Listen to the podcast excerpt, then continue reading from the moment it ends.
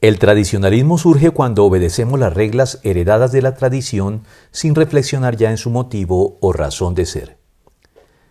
Si bien la tradición no es mala en sí misma, en la medida en que esté de acuerdo y refuerce los contenidos doctrinales y la correcta práctica cristiana, como lo dejó claro el Señor Jesucristo al condenar la tradición únicamente en el caso de que pretendiera invalidar y oponerse a los mandamientos de Dios,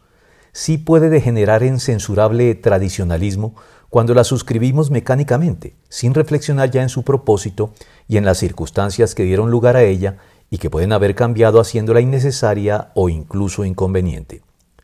La tradición no exime a la Iglesia de la reflexión que debe llevar a cabo sobre ella para evaluar su provecho y ver si debe mantenerse vigente o ser desechada o modificada por mucho que reclame haber sido guardada por generaciones desde tiempos ancestrales como factor por sí mismo legitimador.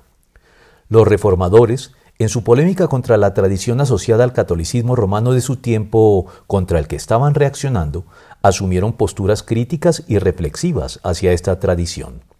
Lutero y Calvino afirmaron que únicamente debían ser desechadas las tradiciones que estuvieran en contra de lo expresamente revelado en las Escrituras mientras que Zwinglio fue más lejos y declaró que todo lo que no estuviera contemplado u ordenado en ellas debía ser desechado.